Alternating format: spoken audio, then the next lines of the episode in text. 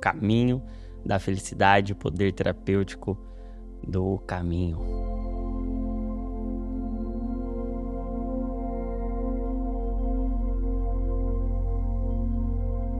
Sejam todos muito bem-vindos. Essa aqui é a Salmoterapia e eu sou Jonatas Leone, eu sou médico, eu sou especialista em neurociência, comportamento, eu sou pastor também. Eu tenho por prazer da minha vida unir esses dois mundos, a saúde mental e a fé, unir a nossa mente e a mente de Cristo. Por isso, nós fazemos aqui a salmoterapia, que são sessões terapêuticas onde a gente usa os salmos, que são exposições da alma, para expor a nossa alma, para ser invadida pelo Espírito Santo de Deus e haver uma reconciliação, um diálogo entre alma e espírito, porque esse é o ministério do Evangelho, é a reconciliação, é nos reconciliar com o nosso Deus. E a gente vai falar hoje do Salmo 1. Então vamos começar pelo Salmo de número 1, esse salmo que abre, que introduz o saltério, que é esse conjunto, esse inário do povo de Israel, com 150 poesias e que foram escritas ao longo de mais de mil anos, que vai lá desde Moisés até depois do cativeiro. Tem Salmo de Moisés e tem Salmo depois do cativeiro babilônico. Então a gente tem mais de mil anos de poesias, de exposições da alma, e é isso que a gente vai fazer aqui. A gente vai expor a alma sessão após sessão, a gente vai expor os nossos sentimentos, as nossas emoções, os nossos pensamentos, para que os sentimentos, as emoções e os pensamentos de Cristo nos preencham, nos encontrem. E é essa conexão, é essa sinapse entre a nossa alma e o Espírito de Deus, entre os nossos pensamentos e os pensamentos de Deus, que vai nos transformar de glória em glória à medida que nós o contemplamos. Então vamos lá, você está preparado? Salmo de número 1. O salmo diz assim: Bem-aventurado é o homem que não anda segundo o conselho dos ímpios, nem se detém no caminho dos pecadores, nem se assenta na roda dos escarnecedores.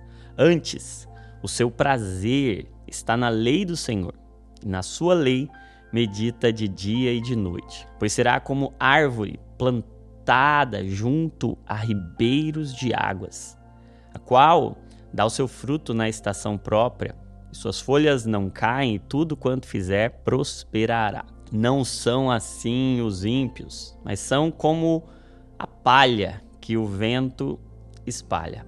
Porque ou pelo que os ímpios não subsistirão no juízo, nem os pecadores na congregação dos justos.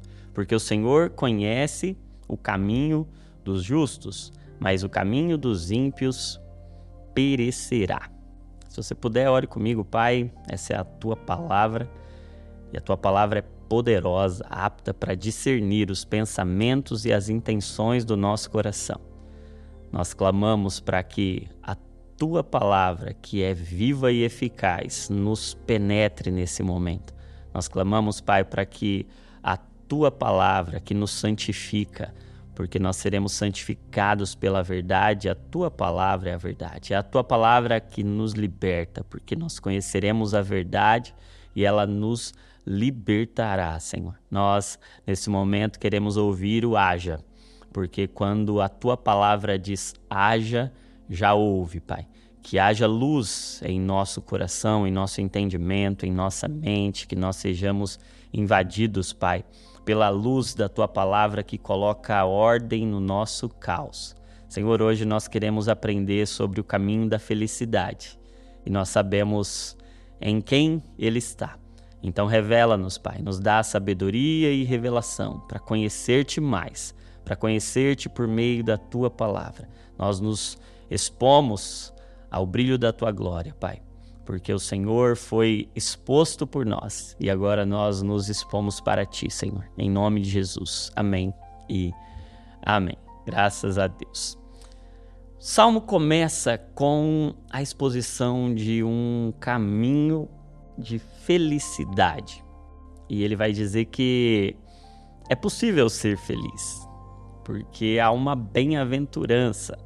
Salmos, eles vão expor o coração dos salmistas e é muito interessante nós compreendermos que vão haver salmos de louvor, salmos de lamento, salmos imprecatórios, que são salmos até de uma espécie de maledicência, rogando por um mal a, aos inimigos, alguns salmos de penitência que vão falar de um coração arrependido, quebrantado, outros salmos que vão ser salmos messiânicos apontando para Cristo ou sendo o Cristo sendo revelado e inclusive o Novo Testamento mencionando muitos destes salmos messiânicos, mas este salmo de número 1, um, ele introduz, ele abre caminho de fato, porque salmos são canções, salmos são louvores, são exaltações e eles fazem parte de um conjunto de hinos, de músicas, de celebrações.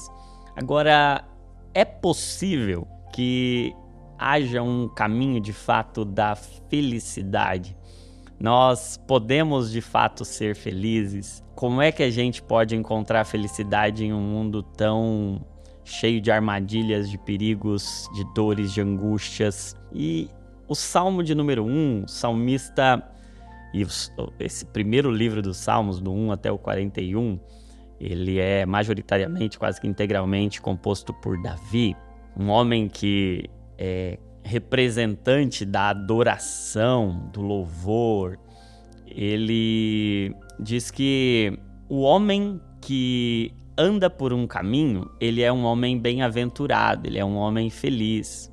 E é bem possível que a felicidade dependa do caminho que você anda, do caminho em que você caminha. E é interessante que ele diz assim, e essa primeira parte do salmo, ele vai falar sobre o caminho da felicidade, o caminho do justo. E ele diz que a primeira coisa é que o caminho da felicidade é caracterizado por aquilo que você diz não. E ele diz: Bem-aventurado o homem que não anda no conselho dos ímpios, ou que não segue o conselho dos ímpios, nem se detém ou para no caminho dos pecadores, nem se assenta na roda dos escarnecedores. Olha que interessante, ele está falando de um caminho que você não deve andar. Ele começa falando dos conselhos, ou daquilo que você ouve, daquilo que você segue. Eu gosto da tradução também da NVI, que ela diz que é aquele que não anda de acordo com os conselhos é aquele que não segue o conselho dos ímpios. E nós vivemos num mundo de seguidores, né? De muitas influências. Então, andar em um caminho de ímpios é seguir conselhos, é ser influenciado. Então, preste atenção nessa construção que o salmista vai fazer, os conselhos que você ouve, vão colocar você nos caminhos que você anda. Então presta atenção nisso aqui, ó. Os conselhos que você ouve, ou seja, quem você segue determina o caminho por onde você anda. Porque, inevitavelmente, você vai andar no caminho de quem você está seguindo. Então, felicidade é uma questão de conselhos e é uma questão de quem te influencia, de quem você segue. Porque o feliz, o bem-aventurado, é aquele que não segue o conselho dos ímpios. Então, primeira coisa, nós estamos falando de conselhos. E conselhos hoje são muito mais do que palavras, conselhos são influências. Conselhos são muito mais do que palavras que você está ouvindo de um conselheiro mas são influências de pessoas que você segue. E se você segue os ímpios, inevitavelmente você vai entrar no caminho dos ímpios. Então, olha o caminho da infelicidade. O caminho que é o caminho da felicidade é o oposto disso. Não anda segundo o conselho dos ímpios. Então você está andando e está seguindo alguém que não tem felicidade para te oferecer. E aí o que, que vai acontecer depois disso? Você vai entrar em um caminho e depois que você está andando nesse caminho, você vai parar. Não anda, segundo o conselho dos ímpios, e aí a segunda coisa, não para.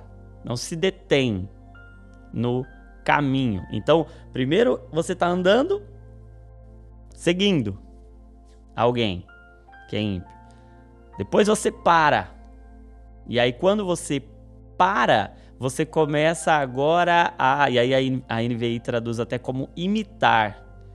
Porque agora você está em um caminho que foi construído, você está em um caminho que está sendo construído a partir das influências, a partir daquilo que você recebe, a partir daquilo que você vê, a partir, da, a partir daquilo que você ouve, dos conselhos que você está recebendo. E aí o que, que vai acontecer é que você vai parar nesse caminho. É que você vai estacionar nesse caminho, é que você vai se deter nesse caminho. Agora, você não apenas está andando atrás de alguém, mas você está se tornando alguém. E aí, olha que interessante, os conselhos que você ouve coloca você nos caminhos que você anda, e os caminhos que você anda coloca você nas mesas que você senta. E aí ele diz: o caminho da felicidade é o caminho em que você não anda de acordo com o conselho dos ímpios, não para no caminho dos pecadores e não se assenta na mesa dos escarnecedores. E olha que interessante isso. Os conselhos que você ouve coloca você nos caminhos que você anda. E os caminhos que você anda proporciona para você os encontros que você tem. E nada é tão poderoso quanto as mesas que você senta. Nada é tão poderoso quanto os encontros que você tem. Os encontros que você tem são os que transformam você em você. As mesas que você senta são as mesas que transformam você em você. E felicidade é uma questão de conselho, caminho e mesa. Quem você segue, onde você para, qual é o caminho que você para e quais são os encontros que você tem. Então hoje você pode escolher o caminho da bem-aventurança, o caminho da felicidade. E o caminho da felicidade é dizer não. Aí você vai falar, poxa vida. Então Deus tem um caminho que é um caminho de privação, que eu tenho que viver dizendo não. O caminho de Deus é um caminho do não. E é interessante que o caminho de Deus é um caminho que diz não também. Porque o livre ou o caminho da liberdade, de fato, é o caminho onde você é livre para dizer não. E, de fato, o Salmo 1 começa propondo felicidade, e felicidade começa com saber dizer não também. Mas por que dizer não? E aí, o verso 2, ele vai dizer: antes, tem o seu prazer. Então, esse caminho aqui não vai te proporcionar felicidade. Você seguir conselho do ímpio, se deter, parar, então você andar com o ímpio, parar no caminho dos pecadores e sentar na mesa, na roda dos escarnecedores, esse caminho não vai te proporcionar felicidade. Agora, qual é o caminho que vai proporcionar felicidade? Antes, ele tem o seu prazer na lei do Senhor e na sua lei ele medita de dia e noite. Gente, nosso problema não é o prazer. Sabe que eu, quando eu era criança, eu tinha uma visão tão distorcida do evangelho, porque o evangelho que eu via era um evangelho do não. Então não pode, não pode isso, não pode aquilo, não pode aquilo outro. E parecia que era um caminho de pouco prazer que a santidade, de alguma forma, era o oposto da felicidade. então você foi chamado para ser santo. Então, se você foi chamado para ser santo, você foi chamado para ser infeliz. Mas sabe que é justamente o oposto. Eu concordo com o que o pastor John Piper diz, que nosso problema não é o prazer, nosso problema é pouco prazer que a gente se contenta com prazeres pequenos, prazeres transitórios, prazeres que não satisfazem, que não preenchem, que dura tão pouquinho. Nós nos contentamos com prazeres temporários quando nós fomos feitos para os prazeres eternos. Nós somos feitos para prazeres duradouros, que não acabam, prazeres profundos. Então o nosso problema não é o prazer, nosso problema é que a gente fica preso em pouco prazer. E aí o salmista está dizendo: não, antes de dizer não para os prazeres deste mundo, ou para as influências deste mundo, para o caminho de felicidade deste mundo, que não traz felicidade, o caminho de felicidade que esse mundo proporciona é uma mentira, é uma distorção. Antes disso, o seu prazer está na lei do Senhor. E aí a gente já entra num, num parafuso assim, porque a gente entende lei, ordem, como algo ruim rígido, inflexível. Como assim, lei? Porém, o que eu entendo de Deus é que tudo que Deus faz é para colocar ordem no caos. Deus, quando cria, e o relato do Gênesis 1, e Deus diante de uma terra sem forma e vazia, e ele diz e ele começa a ordenar, e quando ele diz, ele ordena. A palavra de Deus é uma ordem. E é a ordem de Deus que coloca a ordem no caos. Ah, gente, se nós queremos colocar a vida em ordem, nós precisamos colocar a ordem da palavra. O que Deus diz traz ordem para o caos. E quando Deus diz não, não é privação, quando Deus diz não, é proteção. A ordem de Deus coloca a nossa vida em ordem. A ordem de Deus nos organiza. Ah, gente, quando a criação, toda a criação ouve a voz daquele que a criou, a ordem, a organização, as coisas vão para o lugar, as coisas se encaixam, as coisas se encontram, porque nós somos feitos para ouvir essa voz. Porque há receptores em nós que só são acionados quando ouvem essa voz. E a gente fica desorganizado quando não ouve essa voz. O nosso prazer está em ouvir essa voz. O nosso prazer está em ser organizado ou ordenado por essa ordem. Ouvir os nãos e os sims. Ouvir a lei, os limites que Deus nos dá, isso é proteção, não é privação. Nós somos feitos para o prazer, mas assim como o calor está mais próximo just, junto ao sol, Assim, o prazer está mais intenso junto a Cristo.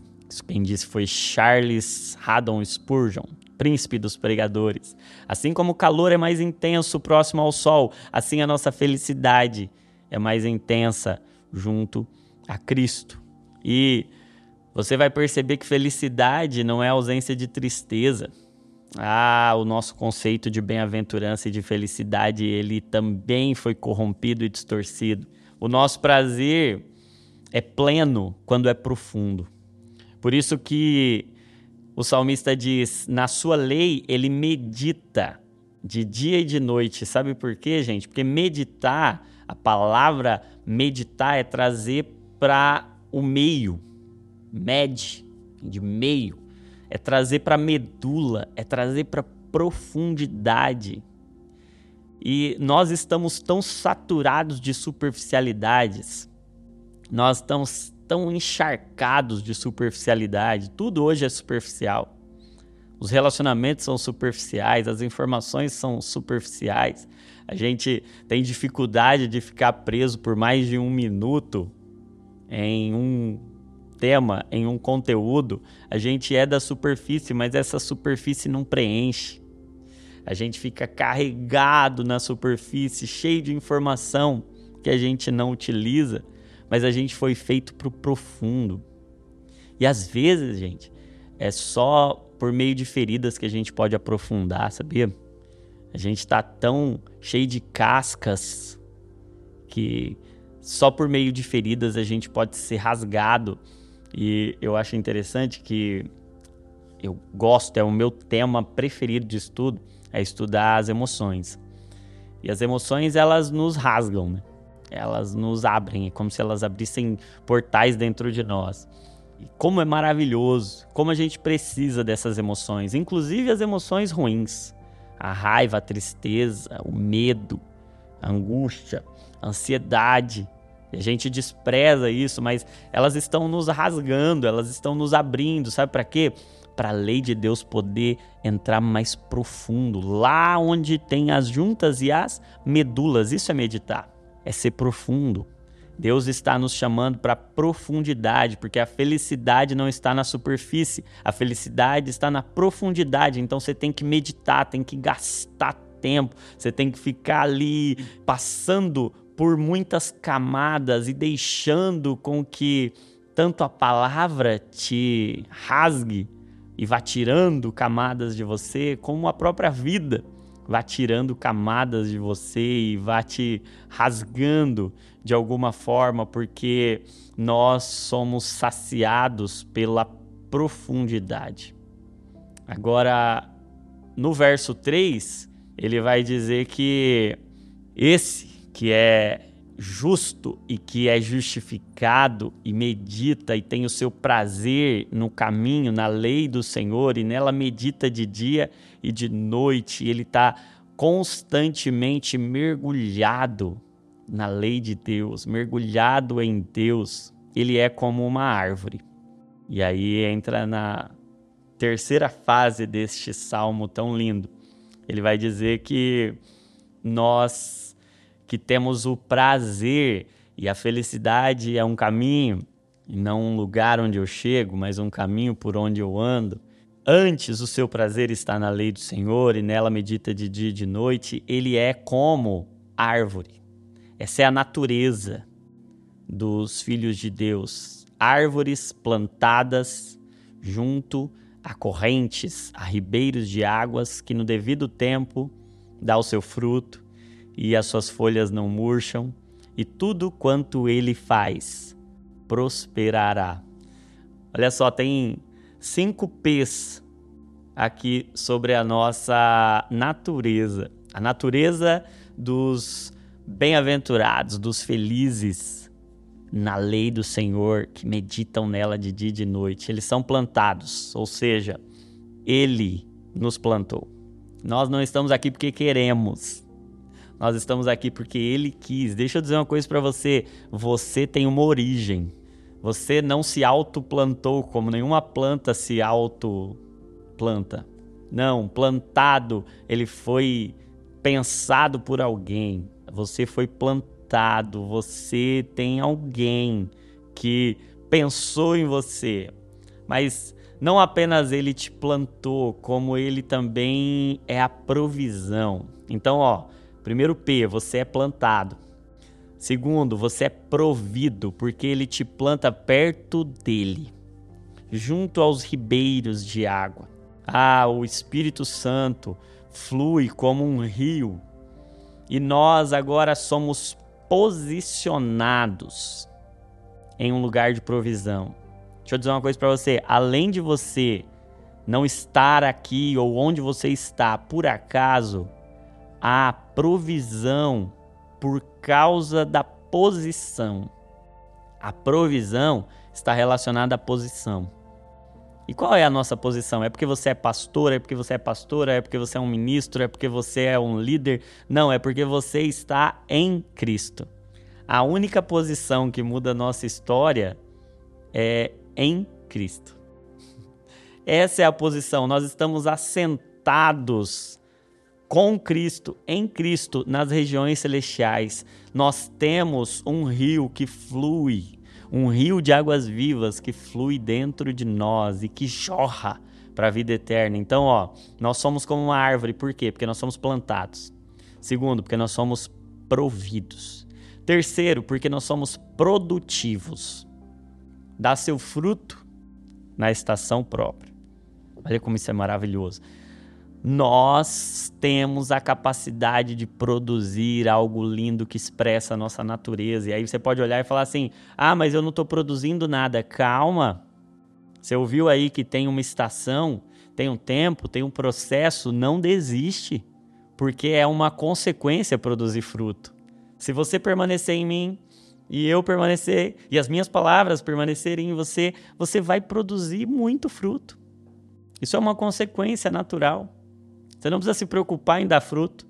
Você precisa permanecer na posição em Cristo. Você precisa não desistir. Você precisa se manter aí firme. Então, ó, você é plantado, você é provido, você é produtivo. E aí vem a quarta característica: você é perene. As suas folhas não murcham. Você se mantém aí você é indestrutível. Ah, eu acho linda a mensagem do Evangelho, porque ela diz que nós somos frágeis por fora, mas indestrutíveis por dentro. As folhas não murcham. Ah, mas eu posso estar passando por sequidão. Sim, eu posso estar passando por sequidão. Mas há uma promessa de perenidade. Há uma promessa de permanência. Há uma promessa de que, ainda que ainda que não haja fruto na vide, ainda que não haja ovelha no curral, ainda que não haja mantimento, ainda que, ainda que quer dizer que por fora as circunstâncias podem mudar, mas que há um poder renovador. Isaías capítulo 40 vai dizer que até os jovens se cansam e se fatigam, mas os que esperam no Senhor, eles se renovam. E sabe o que é se renovar? É, é ficar velho, ficar cansado. Todo mundo cansa, todo mundo fica velho, todo mundo desgasta. E você pode ser muito bem cuidado, você pode ter uma boa estrutura, você pode ter sido muito bem cultivado até aqui, mas é fato que as circunstâncias vão te desgastar. Mas sabe o que Deus faz? Ele não descarta o desgastado. Ele resgata e renova o desgastado. Ah, ele não joga fora as folhas vão se renovando. Deixa eu dizer uma coisa para você: tem renovação do Senhor para você. E as suas folhas vão ser renovadas e elas não murcharão. E a causa de nós não sermos consumidos é a misericórdia do Senhor. E hoje é mais uma manhã, é mais um dia em que as misericórdias do Senhor são renovadas sobre nós.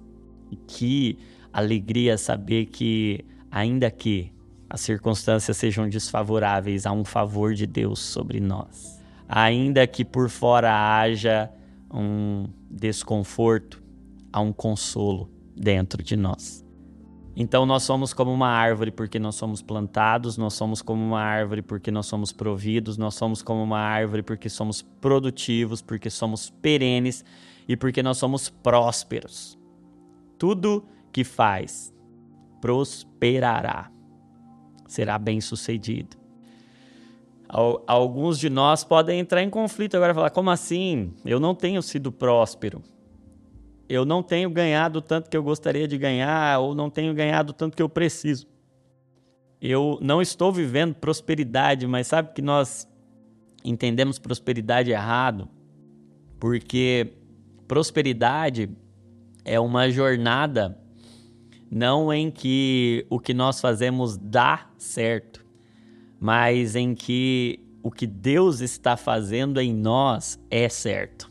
E Romanos 8, 28 vai dizer que todas, todas as coisas cooperam. E sabe o que é cooperar? É operar conjuntamente. É como se fossem instrumentos cirúrgicos. É como se fossem ferramentas, uma, instrumenta, uma instrumentação, como um bisturi.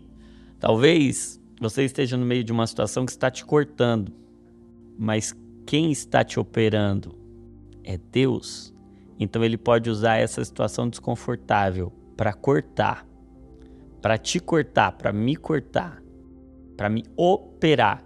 E ele usa essa situação desconfortável como um cooperador todas as coisas cooperam. Ele pode usar tudo, ele não desperdiça nada.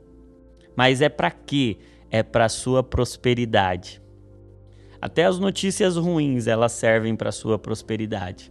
Até os traumas eles podem servir para sua prosperidade. Porque quando nós estamos nas mãos de Deus, os traumas deixam de ser tragédias e passam a ser tratamentos.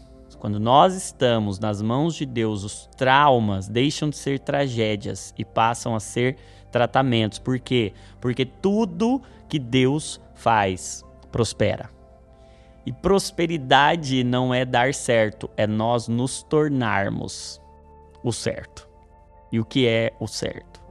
Imagem, semelhança de Jesus, porque todas as coisas cooperam para o bem daqueles que amam a Deus, aqueles que estão vivendo de acordo com o seu propósito, que são chamados de acordo com o seu propósito, porque os que de antemão conheceu também os predestinou. Para quê? para serem conforme a imagem de seu filho, a fim de que ele seja o primogênito entre muitos irmãos. Então, o que é estar bem?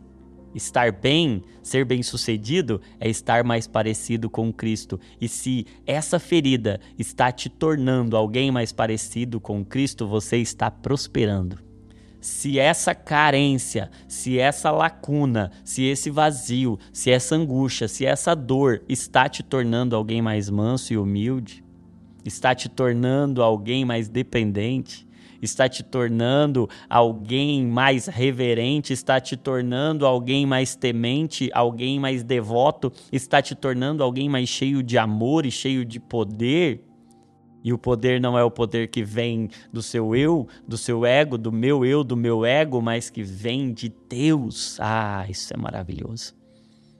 Nós estamos indo bem. Nós estamos nos tornando mais parecidos com Ele. Porque o caminho do ímpio, o caminho do ímpio não é assim. Porque parece que ele é livre, mas ele é escravo do vento ele é como uma palha, ele não tem estrutura. Sabe o que define uma árvore? Uma árvore tem um lugar. Uma árvore não pode sair para qualquer lugar. Aí às vezes você pode olhar e falar assim: "Poxa vida, eu queria ser leve. Eu queria não ter nada me prendendo, eu queria não ter um casamento que me prende. Eu queria eu queria não ter mandamentos que me prendem. Eu queria ser solto. Mas deixa eu dizer uma coisa para você. Ser livre, leve e solto como uma palha é uma condenação. Porque você parece livre, parece leve, parece solto, mas você é escravo do tempo. Você é escravo das circunstâncias. Você é escravo do vento. Então você não foi feito para ser livre, leve e solto. Você foi feito para estar amarrado, preso em um lugar, no seu lugar em Cristo, como uma árvore plantada junto aos ribeiros de água, com raízes muito profundas que extrai dele a sua vida, e não é qualquer vida, é vida com abundância. Como é maravilhoso nós sabermos que o vento pode bater, que a chuva pode cair, podem vir ventos, tempestades, Podem vir trovões, pode vir o calor, pode vir a seca, mas sabe o que acontece? Nós estamos plantados. Quero falar com você que está debaixo de um vento forte e você está indo para lá e para cá, você que está sendo como uma palha levada para lá e para cá, para lá e para cá. Ei, vem para esse caminho. Você não precisa fazer, ele já fez não é sobre o que nós podemos fazer. Nós não nos tornamos árvore porque a gente quer, mas porque Ele planta. Porque Ele foi a semente que se entregou, que foi lançada na terra e que morreu e que agora produz em nós. Os ímpios são como palha, mas a conclusão desse texto é que os perversos não prevalecerão no juízo, nem os pecadores na congregação dos justos, no verso 5. Ah, haverá um, Um dia haverá um tempo de juízo, haverá um tempo de justiça. Por quê? E aí a gente encerra no verso 6. Pois o Senhor conhece o caminho dos justos. Lembra, felicidade não é um lugar para onde a gente está indo ou onde, onde a gente chega, mas é um caminho por onde a gente caminha, por onde a gente anda. É por isso que Jesus é o caminho, a verdade e a vida. E a palavra para conhecer usada aqui é intimidade. É o conhecer, de conhecer profundamente, de conhecer no íntimo. É, é no caminho da intimidade que a gente de fato conhece a felicidade. Ah, é no caminho do conhecimento, é no caminho da intimidade, porque Cristo se revela no caminho. É ouvindo o conselho do Senhor, é andando no caminho de Jesus e assentando à sua mesa. Não na mesa dos escarnecedores, mas na mesa dos esclarecedores. é, é nessa mesa onde o partir do pão abre os nossos olhos. É na mesa da comunhão, da intimidade dos justos, onde nós temos os nossos olhos abertos e agora não é mais para onde eu vou, mas com quem eu vou. É com quem eu estou indo. Sabe por quê, gente? Se você lembrar das bem-aventuranças, ele vai dizer: Bem-aventurados, assim como o Salmo 1, os que choram. E aí dá um nó na nossa cabeça, dá um bug. Porque bem-aventurado quer dizer feliz. Ele está dizendo: felizes os que choram. Como assim? Choro de alegria? Não, porque ele diz: porque eles serão consolados. Sabe por quê, gente? Porque felicidade não é ausência de tristeza. Felizes os que choram. Esse caminho não é um caminho onde você não vai ter tristeza, nesse caminho vai ter tudo. Esse caminho é rico, esse caminho é completo. Tem alegria, tem tristeza, tem medo, tem raiva, tem prazer, tem perseguição, tem decepção, tem gratidão também, tem honra, tem desonra, tem afronta, tem conforto. Nesse caminho tem de tudo, mas tem uma coisa nesse caminho. Esse caminho não é um caminho de felicidade porque não tem tristeza, esse caminho é um caminho de felicidade porque tem consolo. Porque o Senhor conhece o caminho dos justos. Porque esse caminho é um caminho com o Senhor. Porque o que faz desse caminho um caminho de felicidade não é para onde a gente está indo, mas quem está nos conduzindo, porque o Consolador está conosco. Porque ele não prometeu um anestesista que tiraria a nossa dor, mas prometeu um consolador que estaria conosco em meio às nossas dores. É na intimidade com o Senhor que nós podemos desfrutar do consolo da presença dele. E aí a gente entende de fato que é felicidade. É possível ser feliz? Sim. Mesmo quando eu estou triste? Sim. Porque felicidade não é ausência de tristeza. Felicidade é certeza do consolo. Tem a ver com a presença dele enxugando as lágrimas. O Senhor não prometeu uma lente anti-lágrimas. Ele prometeu que enxugaria dos nossos olhos todas as lágrimas, ou seja, elas vão cair, mas ele vai enxugá-las. Ele enxugará dos nossos olhos toda lágrima. Essa é a felicidade. Não é para onde, é quem. É quem eu conheço nesse caminho. É quem eu encontro nessa jornada. Então eu quero nesse momento orar com você e por você que na caminhada da vida, no caminho em busca da felicidade, talvez tenha ouvido o que não deveria ouvir e se influenciado e entrado na jornada que não deveria entrar.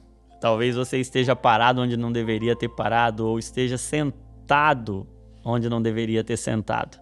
Talvez você tenha parado para olhar o que não devia olhar, para ouvir o que não devia ouvir e ter comunhão com quem não deveria ter. Mas hoje a mensagem do evangelho, mais do que um conselho, é uma notícia.